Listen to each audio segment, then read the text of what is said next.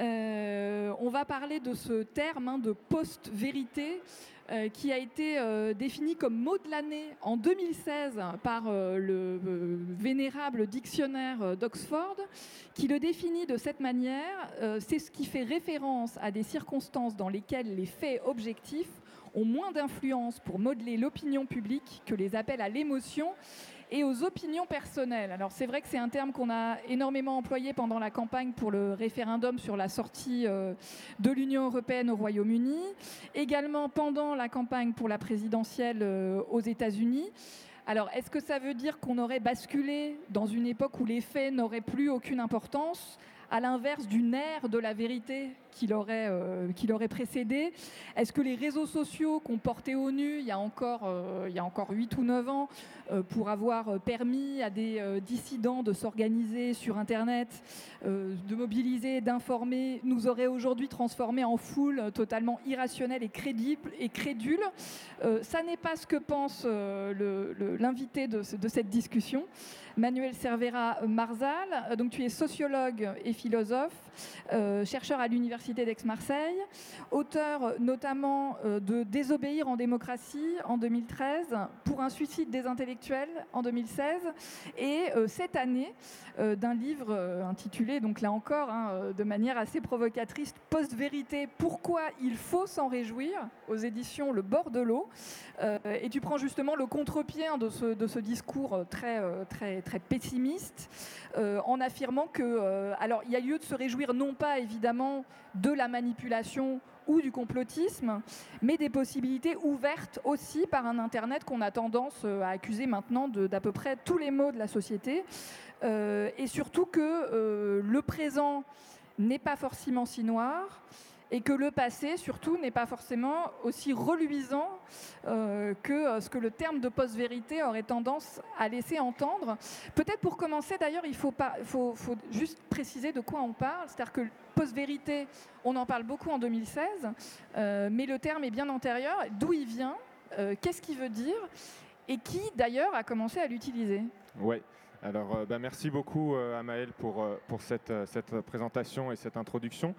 D'où vient le terme post-vérité? Je vais, je vais y venir dans un instant. Juste d'abord peut-être pour expliquer un tout petit peu au début ce qui m'a poussé à écrire ce livre, parce que c'est un, enfin, c'est, un essai, hein, c'est un ouvrage qui est assez court, qui est assez engagé, qui a été rédigé assez vite et voilà, qui n'a pas de prétention scientifique particulière, mais qui se veut une réaction à l'esprit du temps et à quelque chose qui m'agaçait assez profondément dans les discours discours euh, scientifiques, discours académiques, discours médiatiques, euh, qui étaient ceux euh, dans lesquels on baignait au lendemain donc, de l'élection de Donald Trump et du Brexit en Angleterre.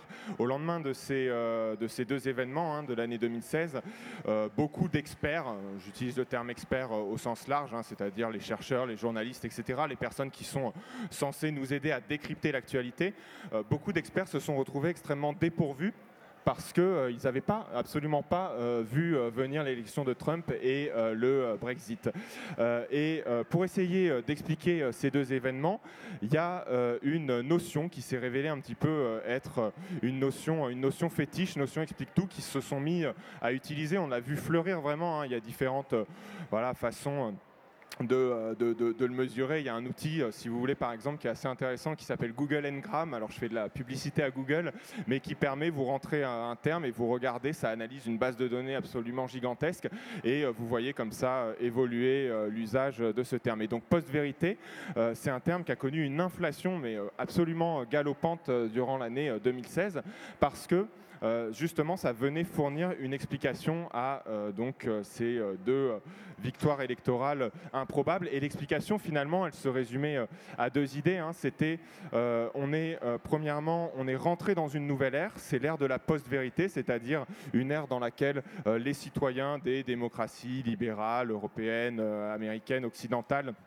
euh, se euh, détache premier élément et donc du coup se, quelque part se trompe en fait, se fourvoient, se, vont voter contre leur propre intérêt en allant élire un Donald Trump ou en allant sortir de l'Union européenne. Ça, c'est le premier élément, donc un détachement à, l'égard de la vérité. Et le deuxième élément, puisque la question qui se pose tout de suite si on si on s'éloigne de la vérité, c'est mais quels sont quels sont les, les, facteurs en fait de cet éloignement vis-à-vis de la vérité? Et là, il y a une grande cause qui a été mise en avant dans un certain nombre d'éditoriaux, par exemple, de, de, de, de, la presse nationale française, mais aussi anglaise et américaine. Et si vous voulez, là, le, le grand responsable ou les responsables, c'était les réseaux sociaux. Voilà, c'est les réseaux sociaux qui auraient permis que euh, euh, se euh, déploient des idées, alors complotistes, conspirationnistes, populistes, extrémistes, antisémites. Enfin, vous pouvez mettre un petit peu tout ce que vous voulez derrière, mais voilà, c'était c'était un petit peu ça l'idée. Et, donc, pour en revenir à mon bouquin, moi j'ai été un petit peu un petit peu euh, chagriné, voire euh, agacé par, euh, par l'usage de ce terme. et je me suis dit, c'était ma crainte, qu'il allait, qu'il risquait de se passer ce qui s'était passé une décennie plus tôt avec le terme de populisme. Populisme, c'est pareil, c'est un mot aujourd'hui qui est sur toutes les langues, sous toutes les plumes d'ailleurs, qu'on retrouve très souvent associé à post-vérité. Hein. Souvent, c'est, voilà, c'est, il fonctionne un peu en tandem, populisme et post-vérité. Et le terme de populisme, en réalité, il fait écran, il nous aide, il nous aide absolument pas, je pense, à comprendre les phénomènes qu'on a sous les yeux. Euh, euh, et, pourtant, en fait, il s'est généralisé. Je pense qu'on gagnerait aujourd'hui euh, à soit à le définir d'une manière beaucoup plus précise que ce n'est fait en général, soit carrément, c'est une solution encore plus radicale, mais que certains proposent, à bannir le concept de populisme de notre langage que ce soit scientifique et politique.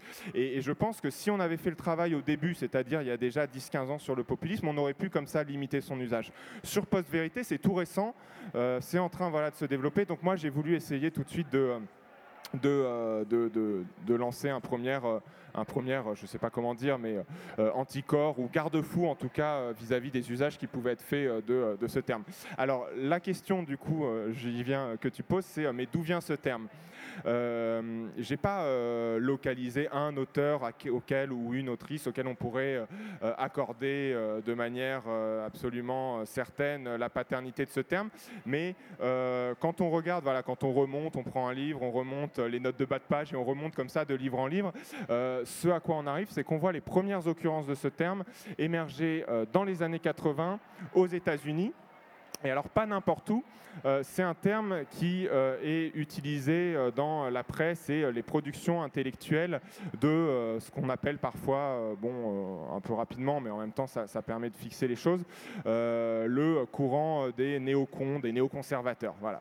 c'est eux qui vont utiliser ce terme, les néoconservateurs américains, dans les années 80 pour euh, donc ils l'utilisent vraiment comme un disqualificatif hein, et c'est pour pointer du doigt leurs adversaires euh, politiques et intellectuels qui sont euh, alors la gauche, mais pas tant la gauche du Parti démocrate que plutôt une gauche, une espèce de gauche universitaire, une intelligentsia de gauche qui va s'incarner dans tous les courants des studies, donc en sciences sociales, que ce soit les, les science studies, les post-colonial studies, les gender studies, enfin tout un tas de courants euh, si vous voulez, euh, donc bien à gauche, qui assume hein, d'ailleurs des passerelles entre euh, recherche scientifique, philosophique, historique, sociologique et engagement militant. Pour eux, il n'y a pas de contradiction entre les deux. C'est des gens qui s'inspirent en grande partie de la French Theory, donc de Derrida, Foucault, Deleuze, etc. Et leurs grandes idées, si vous voulez, les idées phares un petit peu qui vont avancer, c'est que, par exemple, euh, la notion de vérité est euh, un, instrument, enfin se révèle en tout cas dans de nombreux de ses usages, un instrument d'imposition d'une autorité, que derrière ce qu'on prétend être universel, en réalité, euh, ce qui se prétend universel, c'est une norme blanche, patriarcale, hétérocentrée, etc. Donc ces courants vont déconstruire l'idée de vérité et même ils vont aller extrêmement loin parce que je disais les, les science studies, c'est des historiens notamment, hein, qui vont faire l'histoire des sciences et montrer que même les vérités scientifiques, donc des vérités mathématiques, des vérités physiques, des vérités chimiques, qu'on pense être des vérités absolument irréfutables. Quoi. 2 plus 2 égale 4, et si vous niez ça, et eh ben, vous êtes euh, dans George Orwell, et puis c'est la fin. Quoi. Et ben, en fait, les Science Studies vont montrer que euh, même les vérités euh, physiques sont en fait des choses tout à fait variables historiquement. Il y, y, a, un exemple comme ça qui est célèbre, je le cite de mémoire, alors excusez-moi si je me trompe un peu, mais c'est il y a toute une controverse parmi les physiciens dans les années 70 sur le fait de savoir si euh, les ondes gravitationnelles existent ou pas. Il y a la moitié des physiciens qui considèrent qu'elles existent, l'autre qu'elles n'existent pas. Donc ils ne savent pas comment faire parce qu'il faut qu'il y ait un consensus dans la communauté des physiciens pour travailler sur des mêmes bases. Et donc un jour, il y a un congrès international de l'association des physiciens qui se réunit, les types y votent, et puis à quelques voix près, ben, c'est le oui qui l'emporte, les, les, ondes gravitationnelles existent. Et, donc ça, c'est cette histoire-là, cette petite histoire, mais on pourrait la, décliner dans d'autres cas, elle est assez intéressante parce qu'elle montre que même une vérité aujourd'hui, en fait, ça on l'a oublié en classe préparatoire. En, fac de, physique, on vous apprend que les ondes gravitationnelles existent et vous pensez que c'est aussi, euh, aussi indubitable que 2 plus 2 égale 4. Mais en fait, non, ça, ça, résulte un moment voilà, de construction, de, de jeu de pouvoir aussi, de, de choses comme ça. Donc, dans les années 70, ceux qu'on le, vend en, poupe, en fait, et, euh, et, pour lesquels le rapport de force est favorable, euh, c'est euh, cette gauche, voilà, gauche post-structuraliste qui est, en force aussi bien au niveau des idées hein, dans les universités, c'est elle qui est à l'avant-garde, qui produit le plus, qui est la plus innovante aussi, la plus stimulante, la plus écoutée, mais elle est en force pas seulement, disons, sur le plan enfin sur l'hégémonie, euh, voilà, le plan des idées, mais aussi euh, dans, dans, les rapports de force sociaux. C'est les années 70, c'est les nouveaux mouvements sociaux, c'est le mouvement écologiste naissant, c'est la troisième vague du féminisme, c'est l'antiracisme aux États-Unis. Donc voilà, c'est cette gauche-là qui, qui a la main. Et, donc, en fait, la décennie 80, et ça a très bien été raconté hein, par François Cusset euh, dans son histoire de la décennie 80 en France, hein, qu'il appelait euh, la décennie cauchemardesque. Les années 80, c'est un peu le, le retour de bâton. C'est Thatcher et Reagan qui arrivent au pouvoir, et c'est au niveau des idées la contre-offensive des réactionnaires qui vont essayer voilà, de faire taire un petit peu ces, ces, ces hurluberlus de disciples de Foucault et Deleuze. Et, et, pour ça, ils vont inventer un terme, hein, c'est celui de post-vérité, qui va permettre de dire, regardez, cette gauche relativiste, parce que c'est ça la grande idée derrière, c'est que finalement, à force de critiquer la vérité, de dire qu'il n'y a pas qu'une vérité, mais des vérités, que toute vérité est subjective, etc., en fait, vous, vous, vous, portez atteinte à, l'idée même de vérité, et donc euh, vous euh, nous plongez dans euh, un imaginaire relativiste, et alors, si tout se vaut, s'il n'y a plus de hiérarchie des valeurs, etc., bon, bah, du coup, vous commencez à permettre aux homosexuels de se marier, puis ensuite, ils vont copuler avec des animaux, enfin, évidemment, là, je, je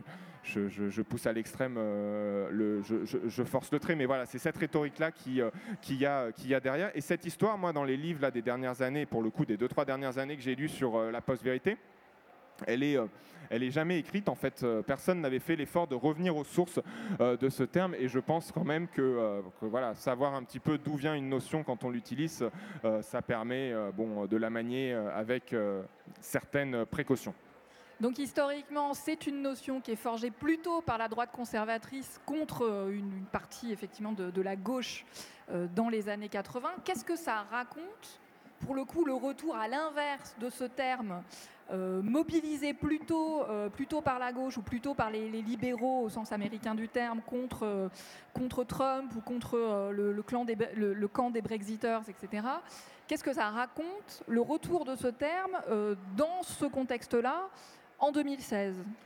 Oui, bah, euh, tu as raison de le souligner, c'est ça qui est extrêmement intéressant, hein, c'est que ce terme, et c'est là qu'on voit aussi qu'un concept n'est jamais entièrement figé, il peut se prêter à différents usages, et pour dire les choses rapidement, n'a jamais non plus le monopole ad vitam aeternam d'un concept, puisque ce concept de post-vérité donc forgé par la droite américaine. Aujourd'hui, au contraire, on le retrouve euh, plutôt sous la plume des euh, éditorialistes du Guardian, euh, du New York Times, du Washington Post pour expliquer que ce que fait Trump en débitant une dizaine de fake news par jour depuis qu'il a été élu, c'est l'incarnation paroxystique de, de la post-vérité. Donc là, il y a eu un, un retournement effectivement assez, assez, assez intéressant du terme.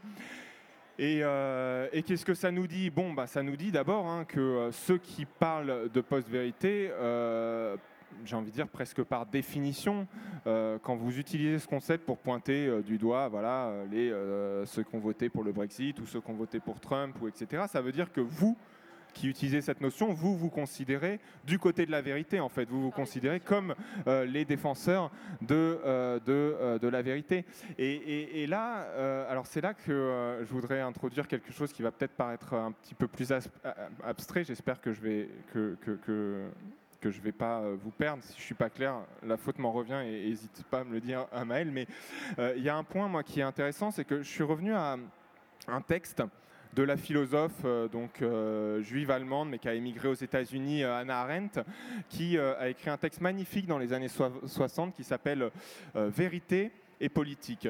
Et elle explique quelque chose que je trouve tout à fait intéressant. Elle dit la politique, c'est toujours un conflit. Ça, c'est voilà, il y, a de la politique, en tout cas de la politique en démocratie, c'est quand il y a quand il y a du conflit, quand il y a de la discussion, du débat, du jeu, voilà. Et elle dit, mais le point vraiment important, c'est que euh, l'enjeu du conflit politique, c'est pas une question de vérité ou, ou, mensonge. C'est pas euh, d'un côté il y a ceux qui diraient la vérité ou d'un autre côté il y a ceux qui, euh, ceux qui mentiraient. Non, la politique, c'est un conflit entre ceux qui se battent pour la liberté et ceux qui se battent pour maintenir des situations d'oppression, de servitude. Elle dit. Et en fait, les deux les deux camps, en fait, que vous soyez euh, voilà, du côté du maintien du statu quo et euh, de son cortège de souffrance, d'oppression, d'exploitation, etc., ou que vous soyez du côté euh, de l'émancipation des femmes, des travailleurs, des noirs, etc., ce que vous voulez, en fait, les, les, les, deux, mais ça peut être trois, quatre, cinq, les deux parties en présence font usage à certains moments de, du mensonge, et le mensonge, et, là, Anna Arendt a une posture, alors je ne vais pas dire machiavélique, parce que c'est machiavélique, ça laisse penser que Machiavel est quelqu'un extrêmement cynique, ce qui n'est pas le cas, mais c'est là que Arendt a une pensée machiavélienne, euh, à savoir que euh, voilà, le mensonge euh, fait partie de la panoplie normale et en fait du coup euh, légitime des moyens dont on dispose euh, quand on fait de euh, la politique. Et Anna Arendt prend un exemple, elle dit, mais d'ailleurs très souvent quand vous faites de la politique, il faut regarder que quand vous mentez, alors bon, les moralistes vont s'empresser de vous dire ah il a menti, c'est pas bien, etc. Mais justement, ils confondent la morale et la politique, qui sont deux registres d'activité humaine que Arendt et Machiavel tiennent à dissocier assez nettement.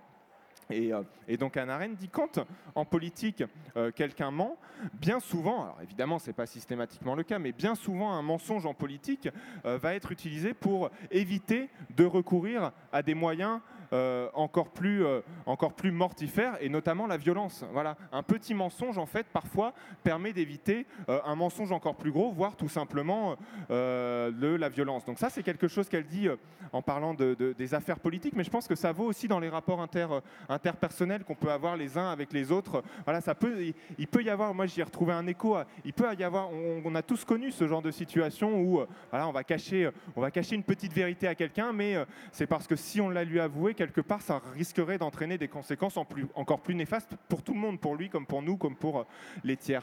Donc, euh, voilà, il y, a vraiment cette idée, je pense, à laquelle je tiens particulièrement, que euh, la politique n'est pas...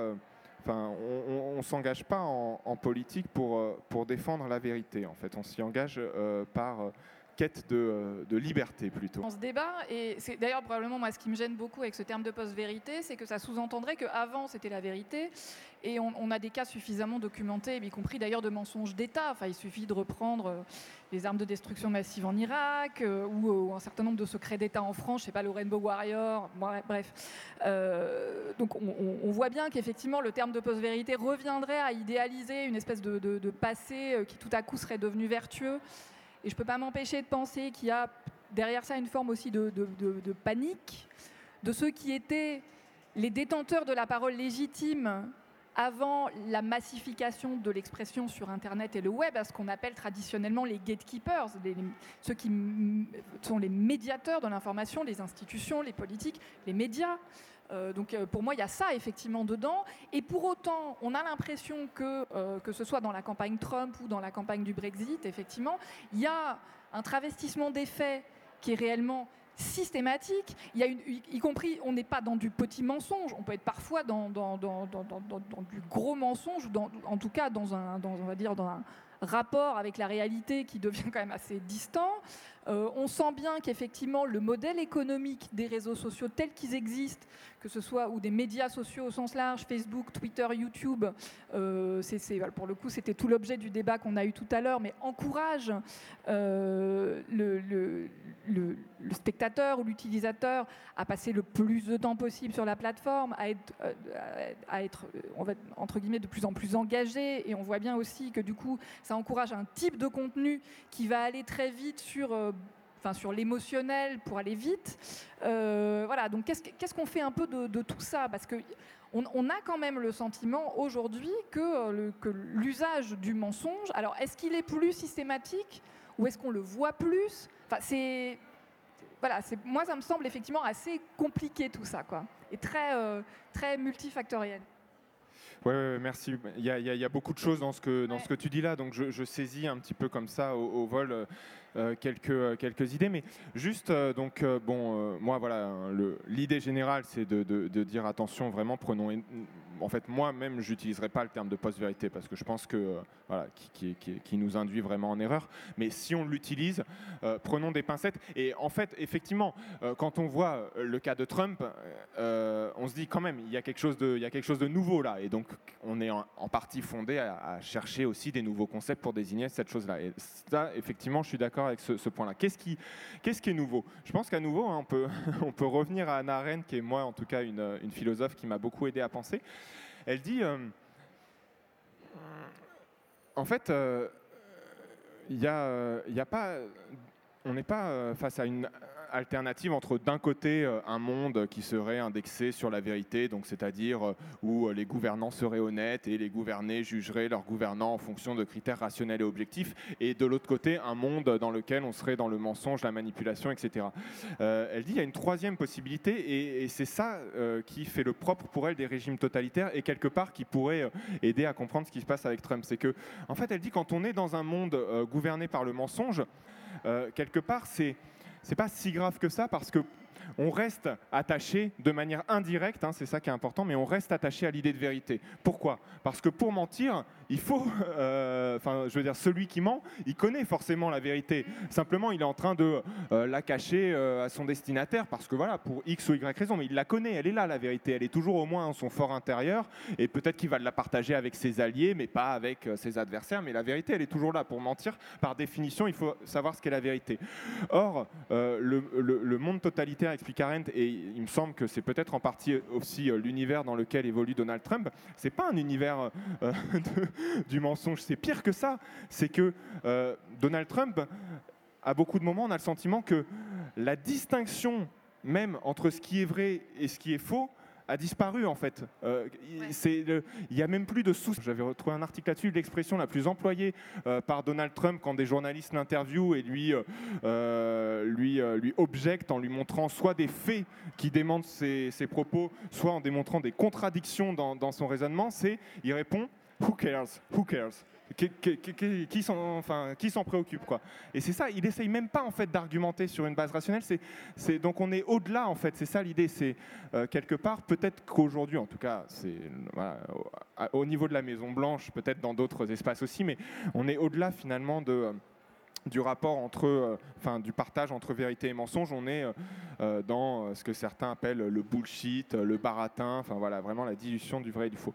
Et juste, il y a un, autre point que tu as mentionné qui m'était particulièrement cher, c'est que je pense, euh, qui, utilise cette notion de vérité? Absolument pas tout le monde. En fait, je pense que c'est un terme très marqué, euh, c'est un terme de classe, quoi. Enfin, je veux dire de, classe euh, quasiment au sens marxiste du terme, quoi.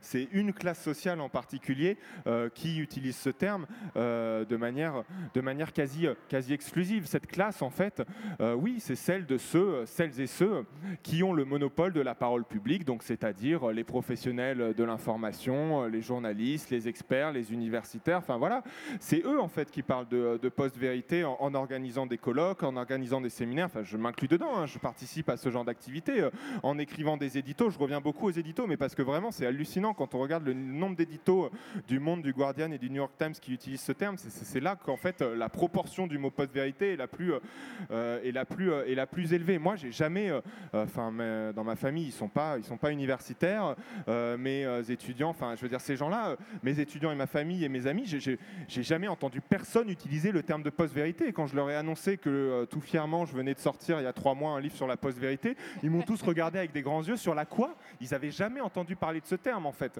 Euh, donc je pense qu'on en est au début en fait avec ce mot-là. Hein. Il n'a pas encore acquis euh, le succès que, enfin voilà, que, par exemple le terme de populisme a acquis. Donc c'est pour ça que aussi je pense qu'il a encore temps d'essayer de voilà d'endiguer son, son inflation. Mais donc juste pour revenir à ça, voilà, ceux qui utilisent le concept de post-vérité pour dire on entre dans un monde euh, où euh, finalement on se détache de la vérité, c'est effectivement ceux qui jusque-là avaient, euh, l'autorité pour dire ce qui était vrai et qui sentent bien à cause des réseaux sociaux que eh aujourd'hui la parole publique se démocratise en fait, que le numérique au sens ce qui se passe sur Internet, a euh, permis euh, un élargissement numérique au sens du plus grand nombre euh, de la parole. Et là, et là bah oui, il y, a un raidissement presque corporatiste enfin, de certains qui se disent mince, mais moi j'ai des diplômes, moi je sors d'une école de journalisme, moi je suis professeur en chaire, et maintenant, aujourd'hui, désormais, je peux me faire directement alpaguer et interpeller sur Twitter par le premier venu qui sort de nulle part et qui se remet, euh, au nom de quel titre est-ce qu'il s'autorise à remettre en cause ma parole? Voilà, c'est un, peu, un peu ça. Le, et donc effectivement, là, il y a une sorte de panique, euh, je pense, chez, euh, certains. Alors, je ne vais pas du tout le nier, hein, parce que ça serait quand même d'une mauvaise foi totale. Ceci étant, alors moi, il y a un truc qui m'interroge. Là, je, je, pense un peu tout haut. Mais on, on est effectivement dans une situation où il n'y a plus de, entre guillemets, de monopole d'énonciation de la vérité ou de monopole de la parole légitime, précisément parce que tout le monde a droit à la parole, pour le meilleur et pour le pire, d'une certaine façon. Mais on voit bien émerger en même temps euh, des formes de, se construire justement dans les, publics de manière générale, mais finalement un besoin de rapport à la vérité. Moi, y a je, vais citer deux exemples, parce qu'ils m'interrogent beaucoup. Il se trouve qu'à Libération, on a un service qui s'appelle Check News, qui répond aux questions des internautes. Il a été conçu comme ça. Bon, il se trouve qu'il y a effectivement énormément de questions, et qu'on demande régulièrement à mes collègues de répondre à des choses aussi diverses que y a-t-il eu une attaque de gilets jaunes à la pitié salpêtrière La réponse est non, hein, comme on l'a vu, ou des tas d'autres sujets comme ça. C'est-à-dire que moi, j'ai l'impression que précisément euh, le, fact-checking avec... Euh, euh, avec les limites qu'il peut avoir, est aussi une forme de réponse à un besoin d'établissement des faits. Euh, et alors, autre exemple qui me semble très intéressant, on a beaucoup parlé euh, pendant le mouvement des Gilets jaunes des groupes Facebook en disant ce sont des nids à fausses informations, etc. Circule énormément de, contenu, de désinfos et tout ça. Et il y a un épisode moi, qui me semble très signifiant, c'est, euh, je ne sais plus dans quelle manifestation, rumeur de la mort d'une manifestante belge suite à un tir de flashball.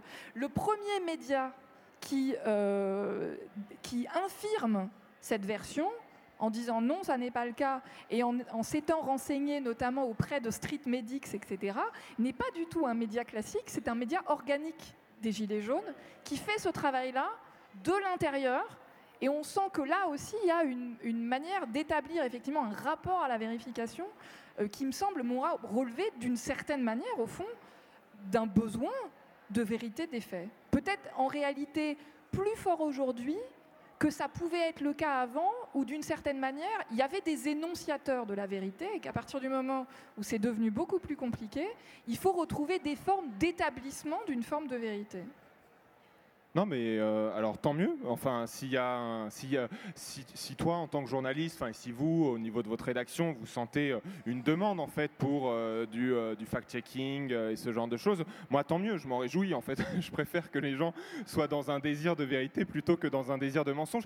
Et d'ailleurs, je fais aussi, alors c'est peut-être, on peut considérer que je pinaille, mais dans le livre, je fais une distinction aussi qui, qui m'est importante entre désirer la vérité et détenir la vérité. En fait, désirer la vérité dans une quête de vérité, je pense que ça, ça fait partie fondamentalement de euh, l'éthos démocratique et de ce qui fait un citoyen.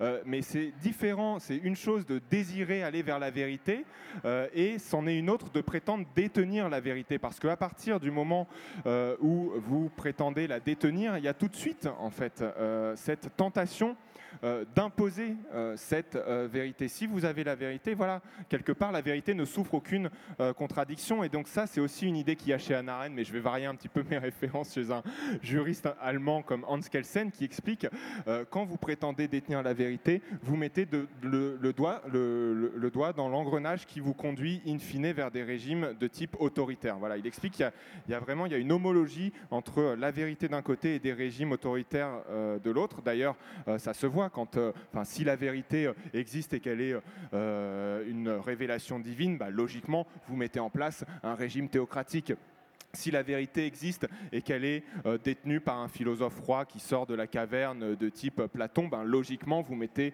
euh, en place un régime monarchique où un seul a le pouvoir. Voilà. Donc, quand, euh, si la vérité est détenue par des experts, eh bien, vous mettez en place un régime technocratique où on fait voter comme ça pour la forme, mais où au final, ce sont les technocrates qui, dirigent. À chaque fois que vous, vous, voilà, à chaque fois que vous vous indexez sur la vérité, vous finissez avec des régimes, vous finissez avec des régimes, alors différentes variantes, mais autoritaires. En revanche, quand vous vous indexez, j'en reviens à mon histoire de liberté, euh, sur la liberté, vous, vous, vous avez plus euh, de chances d'aller mettre en place des régimes euh, démocratiques. Donc ça, voilà, ça c'est un point, je revenais là-dessus.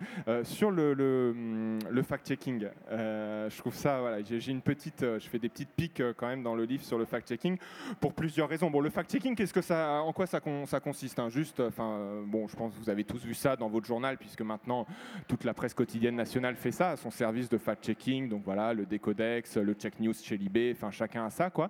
Le fact-checking, c'est euh, on prend euh, une affirmation d'un responsable politique, on prend euh, une information qui circule sur Internet, on prend un chiffre avancé par, par quelqu'un et en fait on va le soumettre à vérification factuelle.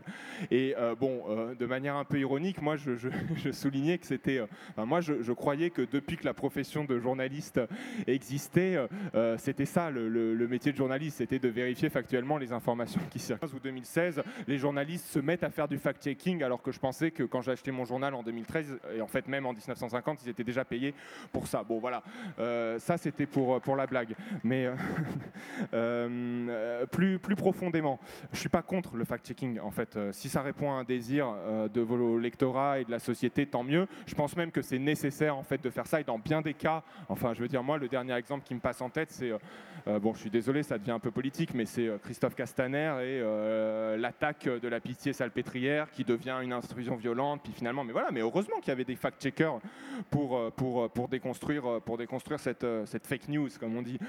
donc je suis pour le, le, fact-checking, mais ce que je dis, c'est que c'est nécessaire, mais pas suffisant. pourquoi? Je, je, je, pense que chez ceux, chez les, alors peut-être que tu pourras me démentir en fait. là, je, je, suis vraiment, je, je, suis dans les suppositions, mais quand même. Euh, quand on lit Samuel Laurent, par exemple, euh, du Monde, qui a mis en place euh, le décodex, il explique un peu ça.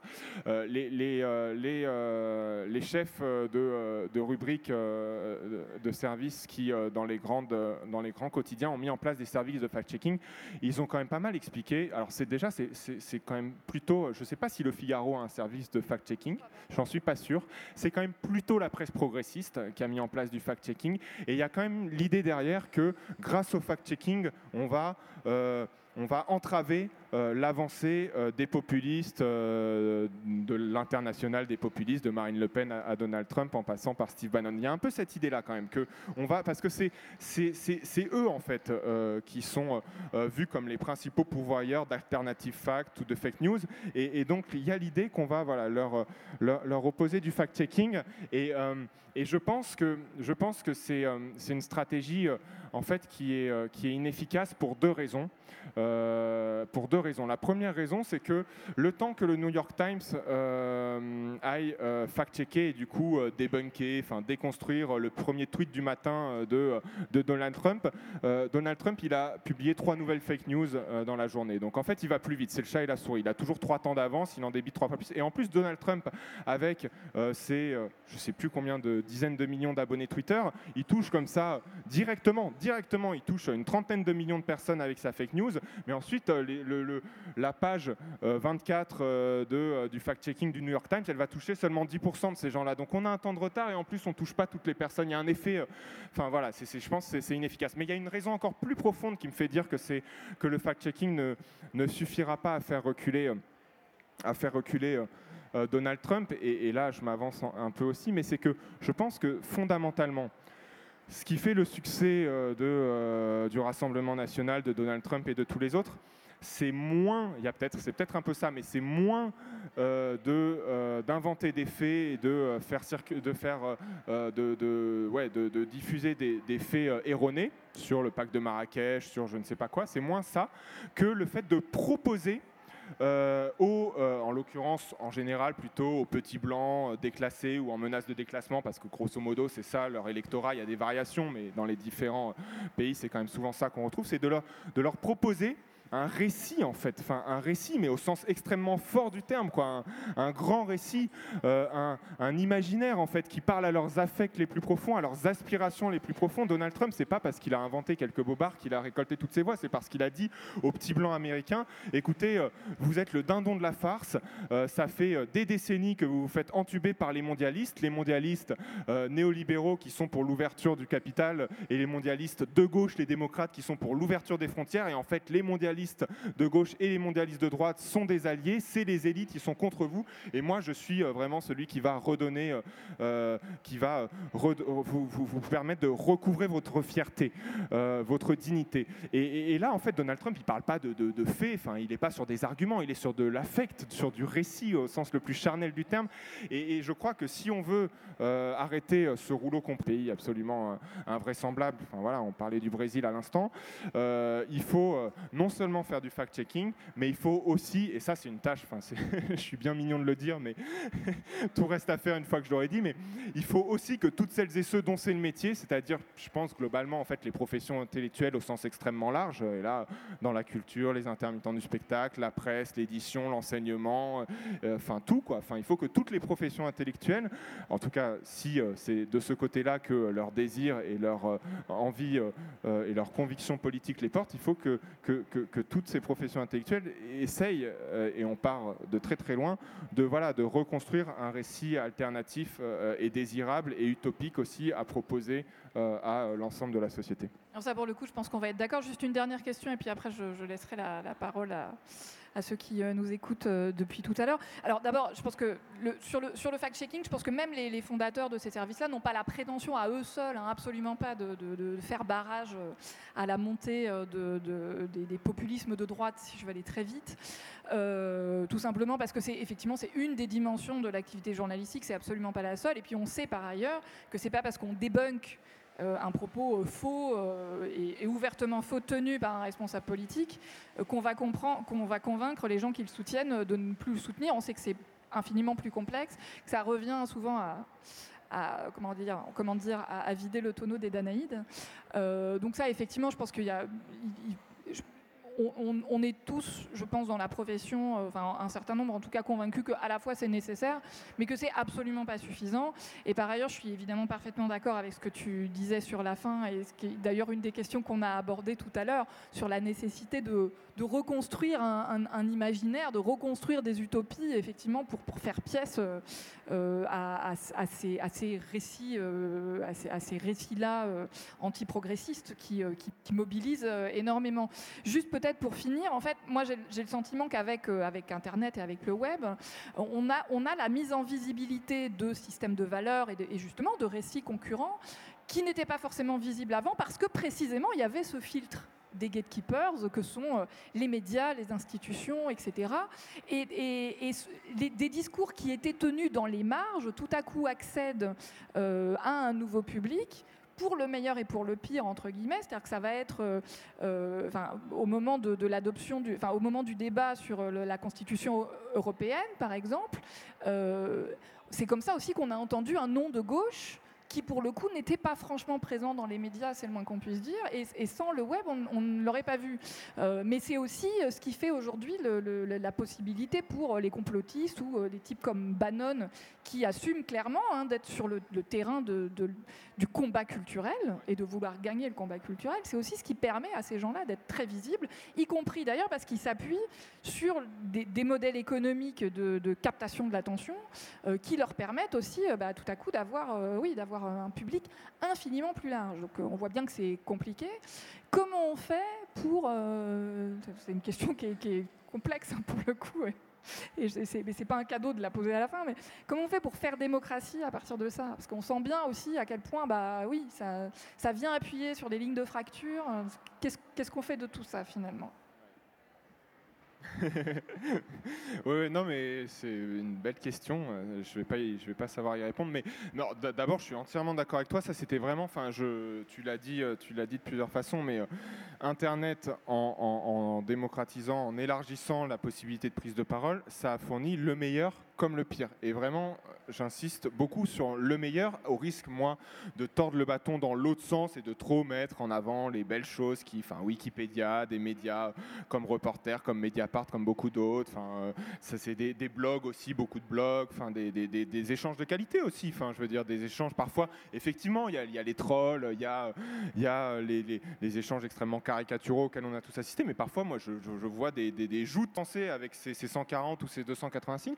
Même sur Twitter, je vois parfois des joutes d'une ouais, d'une qualité euh, surprenante. Donc j'ai beaucoup appuyé là-dessus, mais euh, parce que en fait, quand on, quand, euh, à nouveau, quand on regarde quand même le discours le plus en vogue, c'est quand même plutôt de souligner les mauvais côtés, quoi, de souligner égalité et réconciliation. Alors maintenant, ça va moins bien, mais qui était devenu l'un des dix sites français les plus consultés. Enfin, c'est quand même là-dessus aussi, parce que cette extrême droite antisémite, complotiste et tout, qui était absolument bannie des médias, et tant mieux. Enfin, moi, je veux dire, j'avais aucun problème à ce que ni les médias privés ni les médias publics n'invitent, n'invitent Alain Soral. Mais Alain Soral, il a trouvé une audience grâce au net, en fait. Il était boycotté des médias, il a trouvé une audience grâce au net. Donc ça permet le bon comme, comme le moins bon. Quoi. Et, et d'ailleurs, là-dessus, je remarque que, en fait, euh, la gauche, euh, donc euh, disons la gauche culturelle, hein, pas, la gauche des partis, mais avait un temps de retard en fait là-dessus. Hein. Les premiers à cette, enfin d'ailleurs deux, de tes collègues, enfin Dominique Albertini a écrit un livre sur la fachosphère, enfin qui a montré, voilà, c'est eux, il y a déjà 10-15 ans qui se sont emparés de ça, et, ensuite avec 5-6 ans de retard, mais heureusement qu'ils l'ont fait, des youtubeurs, bah, disons de gauche quoi. Enfin je veux dire là il y en a plein quoi, mais voilà, Osons causer, enfin Usul et plein d'autres quoi. Ils ont fait des petits ensuite. Euh, ont investi en fait ce type de, format, de contenu, et, on fait contre-feu en fait, et, euh, on réussit à être finalement les youtubeurs les plus suivis de l'année au moment de Nuit debout et de ce genre de choses. Donc, euh, donc voilà, je pense qu'il faut, il faut investir, il faut investir ce terrain-là pour ne pas laisser à, l'extrême droite sous toutes ses variantes, parce que l'extrême droite, c'est les extrêmes droites, pour ne pas lui laisser le monopole de, ne pas leur laisser le monopole de ce terrain-là. Mais juste pour finir, parce qu'il y a une tentation euh, de la part aujourd'hui euh, du pouvoir, hein, de l'extrême centre, euh, de, de, réguler, mais en fait même de, contrôler en partie ce qui se passe sur Internet avec des projets de loi anti-fake news. Et, moi, je pense que ça, voilà, je pense que ça, c'est pas la bonne solution en fait. Enfin, c'est pas. Là, on arrive sur un débat, on ouvre une autre, une autre question qui est celle de la, de la liberté d'expression. Mais voilà, je pense que c'est pas, c'est pas en empêchant a priori ou en sanctionnant a posteriori la diffusion de fake news que euh, qu'on doit euh, qu'on doit penser euh, la, la, la, contre-offensive vis-à-vis de, de, de ces pensées-là. Voilà. Enfin, mais bon, là, je ne développe pas. on en discutera peut-être si, si, vous voulez. Merci beaucoup en tout cas. il nous reste encore quelques minutes, une dizaine de minutes pour des questions. Bah, N'hésitez pas à, Ou des, à nous demander le micro. Ou des, des contestations aussi. Ah, Là-bas, euh, ah c'est bon, il y, a un micro qui arrive.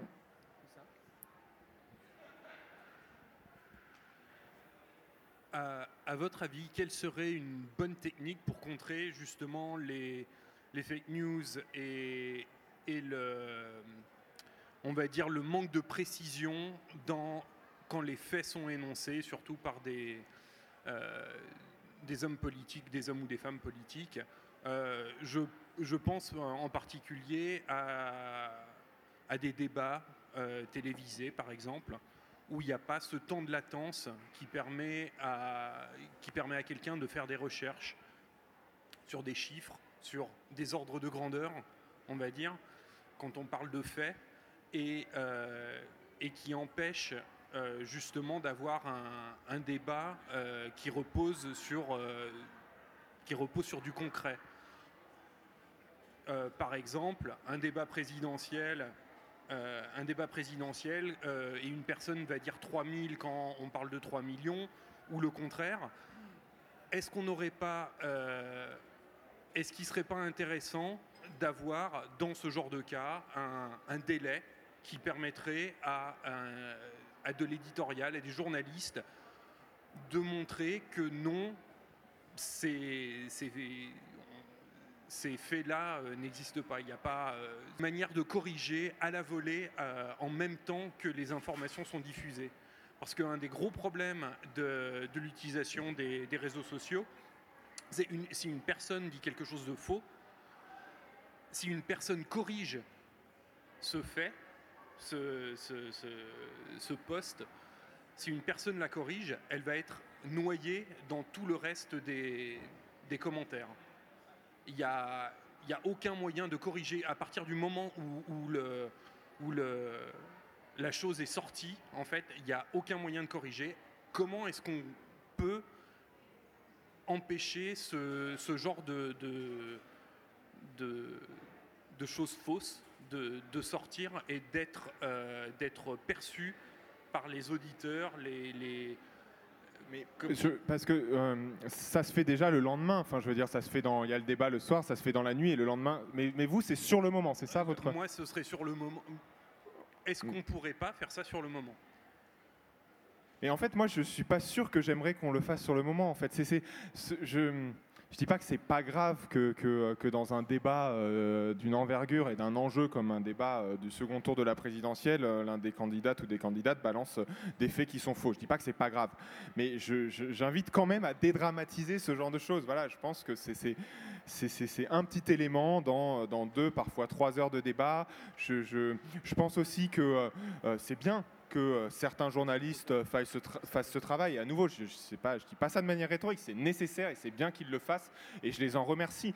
Mais je ne suis pas non plus pour que euh, les journalistes, sur le moment présent, parce que, bon, je ne sais pas comment ils feraient, mais imaginons qu'ils en aient les moyens techniques et humains. Je ne suis pas non plus pour que sur le moment présent, quand une telle ou un tel annonce 3000 au lieu de 3 millions, il y a une pastille rouge ou une pastille orange qui s'allume sur notre écran et qui nous disent Ah, attention, là, il moments, là, on ne sait pas trop et tout. Parce que je pense aussi que c'est aux citoyens, en fait, de euh, et à la citoyenne de, euh, enfin de, de, faire son travail, quoi, enfin de, d'aller lui aussi vérifier, d'aller lui aussi chercher. Enfin, on ne doit pas non plus nous prémâcher, je pense, l'entièreté du, du voilà. Mais, mais, les gens, mais les gens ne font pas ce travail-là. Bah, je veux bien compléter du coup parce qu'en plus, pour le coup, voilà, ça renvoie. Alors en plus, ça renvoie à un débat qui a eu lieu là pendant les européennes, parce que je crois qu'il y a une tête de liste LREM qui a proposé d'imposer euh, euh, aux, chaînes de services publics, par exemple, typiquement de faire du fact-checking en temps réel pendant les débats politiques. Bon. Euh, alors, ce qui, est par ailleurs, ce qui est un peu problématique, c'est qu'elle elle parle de l'imposer, donc il, a fallu lui expliquer qu'on n'était plus au temps de l'ORTF, bon déjà, et que par ailleurs, c'est venu d'une tête de liste d'un camp politique, bon, La République en marche, qui qui, racontent aussi des cracks assez régulièrement. Enfin, je veux dire, tout le monde en raconte, mais eux, pas moins que les autres. Et, enfin, voilà, franchement, ils ne sont pas les derniers, donc ça fait un peu doucement rigoler. Mais euh, plus sérieusement, euh, en fait, c'est très compliqué parce que moi, je me souviens notamment d'avoir eu cette expérience. Euh, je pense que c'était à l'élection présidentielle de 2012. J'avais regardé un débat de finalistes en ayant Twitter ouvert. Bon. alors là, c'était hyper intéressant parce que je voyais bien qu'à chaque fois qu'un des deux candidats racontait une boulette, le, debunking arrivait dans mon fil Twitter quasi, euh, alors pour le coup, quasi en temps réel ou euh, genre trois minutes après, parce que je suis plein de journalistes et qu'en général, il y en avait toujours un qui disait mais ce chiffre est bidon, etc. Euh, il y a, peut-être des choses à penser de cet ordre-là, mais en même temps, là où c'est compliqué, c'est que d'une certaine manière, il ne faut pas non plus imaginer qu'une solution d'ordre technique va venir résoudre un problème d'ordre politique et qui se pose en général en termes de conflit de légitimité. Euh, il peut arriver aussi que sur un plateau télé, un candidat dise une connerie, que le candidat d'en face le démente, en disant bah non, ce que vous dites c'est faux, ou que le journaliste euh, ait bien ses fiches à jour euh, et, soit en capacité de réagir en disant bah non, votre chiffre est faux. Mais personne n'est parfait, donc il y aura toujours des trous dans la raquette. Il y a peut-être des choses à imaginer, mais là, effectivement, là où je resterai prudente, c'est qu'il euh, euh, ne faut pas imaginer que ça suffira en soi, enfin qu'une solution technique de ce type réglera le problème. Et il y a ailleurs une place pour certaines formes de mensonges, oui. Est-ce qu'il y a d'autres questions? Soyez pas timide. Non ceci dit, on m'a dit de rendre, l'antenne à 17h10. Euh, comme il est 17h08, euh, ben, on va considérer qu'on est pile dans les clous. Euh, n'hésitez surtout pas à discuter avec Manuel. je sais que tu, pars bientôt, mais tu vas peut-être au moins prendre un, prendre un coca. Ah si Ah bah voilà. Oui, moi j'ai beaucoup apprécié ce que vous avez dit lors du précédent débat également. J'ai trouvé que c'était d'excellente qualité. et j'ai admiré votre lucidité de, journaliste de Libération. Je ne pensais pas que Libération était aussi lucide sur la, relativité de, ce genre de, dans ce genre de sujet. Mais croyez-vous, alors je crois connaître votre réponse déjà, mais c'est histoire d'animer un petit peu le débat, croyez-vous que la démocratie soit au bout de la vérité et que la vérité soit au bout des faits? Moi, je ne le pense pas. Je suis d'ailleurs très étonné que dans tous ces débats, on parle toujours de Trump. Loin de moi l'idée de défendre Trump ou euh, Bolsonaro ou les autres. Je pense néanmoins que c'est réversible, dans la mesure où on est dans un jeu de langage, un discours, vous l'avez dit indirectement, qui vient de la vérité, qui vient de toute une tradition euh, scientifique, philosophique, etc., qui produit tout et son contraire. Et je pense que la situation est réversible. Par contre, on ne parle jamais de la Chine. On a là une vérité. Euh, moi, je suis un ancien léniniste, n'est-ce pas Dans ma jeunesse, quand j'étais ado, j'ai lu tout Lénine, tout Marx, etc. Bon, j'étais dans la vérité. J'ai constaté que, euh, en France en particulier, chez les intellectuels français tout spécialement, on a mis des années, des années, et on n'en est pas sorti encore aujourd'hui, à couper le cordon ombilical avec cette vérité-là, quand bien même elle serait portée par Poutine aujourd'hui. Bon, donc restons lucides. Il y a une certaine idée naïve de la, vérité qui serait euh, liée aux faits, comme si les faits donnaient eux-mêmes euh, la vérité ou la réalité en tant que telle. Non, bien évidemment pas, et vous l'avez bien expliqué d'ailleurs, je pense. Pour ce qui est de, de, la Chine, il y a là un véritable risque, beaucoup plus important, à mon avis, à moyen terme, disons à 10 ou 20 ans, beaucoup plus important que Poutine, euh, que, pardon, le lapsus est intéressant, que, Trump. Hein, dans la mesure où là, on a vraiment affaire à une osmose entre une technologie, technologie de l'Internet qui est reprise maintenant par les Chinois avec énormément de brio, avec des moyens absolument considérables, et une vision extrêmement classique de la vérité qui peut très bien marcher. Hein. Euh, nous sommes dans l'anniversaire, je crois, de, même j'en suis sûr d'ailleurs, de, de la place Tiananmen, 89, nous sommes en 2019. Euh, Tiananmen reste en Chine un tabou total, totalement verrouillé. Hein. Que je sache, euh, en France, aux États-Unis, en Europe, etc., euh, les bullshit dont vous parliez, elles sont immédiatement démenties, elles font l'objet de débats. Ce n'est pas le cas en Chine. Et les intellectuels chinois, aujourd'hui, après, dans certains cas, s'être battus pour Tiananmen, moi j'en ai connu personnellement, aujourd'hui se taisent hein, et sont assez contents de voir se construire une société qui finalement semble bien marcher au fond, euh, alors qu'en réalité elle va très certainement dans le mur dans la mesure où elle est verrouillée sur un certain concept de vérité justement. Donc voilà, je voulais simplement vous faire part de mon étonnement sur cet acharnement que je comprends, qui est, gentil euh, contre Trump, etc. Alors que le sujet n'est pas là. Il est au niveau mondial, il est ailleurs. D'ailleurs, le monde aujourd'hui, euh, je n'ai pas encore lu l'article, je l'ai parcouru à toute vitesse, euh, propose un article sur ce thème. Le risque euh, idéologique, etc., c'est la Chine dans 10 ans, 20 ans. Je ne sais pas si je suis clair, mais parce qu'il y a derrière une, vous n'avez pas parlé de tout le courant d'épistémologie américaine des années 70, d'où vient la notion de post-vérité cette notion de post-vérité, à l'origine, était, à mon avis, très positive. Hein. Il s'agissait de mettre en cause une idée un peu, euh, euh, grossière de la vérité. Hein. Bon, euh, voilà. Donc, moi, j'adhère personnellement à ça. Je pense que tout est relativement relatif et qu'il ne faut pas confondre vérité et rationalité. On peut être relativiste, ce qui est mon cas. Je pense que les choses sont relatives. Il n'y a pas de vérité absolue et néanmoins être rationnel. Hein. Et pour moi, la démocratie, c'est la rationalité. Enfin, la rationalité plus, plus l'affect, effectivement. Hein. C'est-à-dire le désir, le désir, le désir de discuter, d'échanger, de tomber d'accord un, un tant soit peu, pas à 100%, mais de tomber d'accord un tant soit peu, de manière à vivre ensemble, tout simplement. la politique, c'est effectivement pas une question de vérité, c'est une question de tomber d'accord pour vivre ensemble. Bon, euh, les intellectuels occidentaux n'ont. Je trouve lamentable, mais je termine, hein, je trouve lamentable que toute la réflexion philosophique de nous, enfin, des intellectuels occidentaux, aboutissent aujourd'hui uniquement à la question des, des, faits, des fact-checking. Je trouve ça philosophiquement lamentable. La question de la vérité est beaucoup plus euh, complexe que ça. Je ne sais pas si je suis clair. Non, je pense que c'est un, bon, c'est, un bon mot de la fin. merci beaucoup. Eh ben pour le coup, euh, bah, il est 17h14, donc euh, bah, merci, merci à tous. Et on va de toute façon se, se croiser sur le lieu. Et bonne journée.